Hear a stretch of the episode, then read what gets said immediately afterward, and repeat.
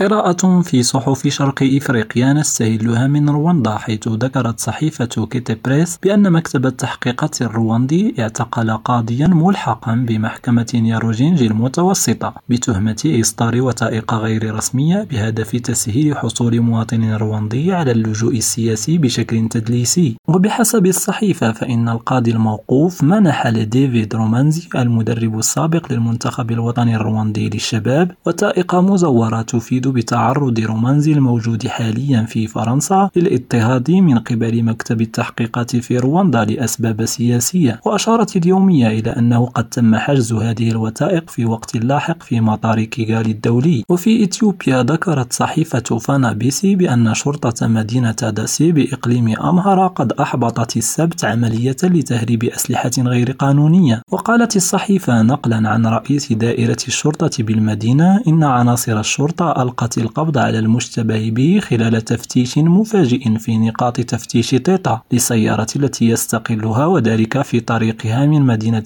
غوندر إلى مدينة تسي بإقليم أمهرة. وأضافت اليومية أنه تم خلال هذه العملية حجز 34 مسدسا تركيا وحوالي 4000 رصاصة غير قانونية وكذا اعتقال المتورط في هذه العملية. يونس بوزريدة ريم راديو كيغالي.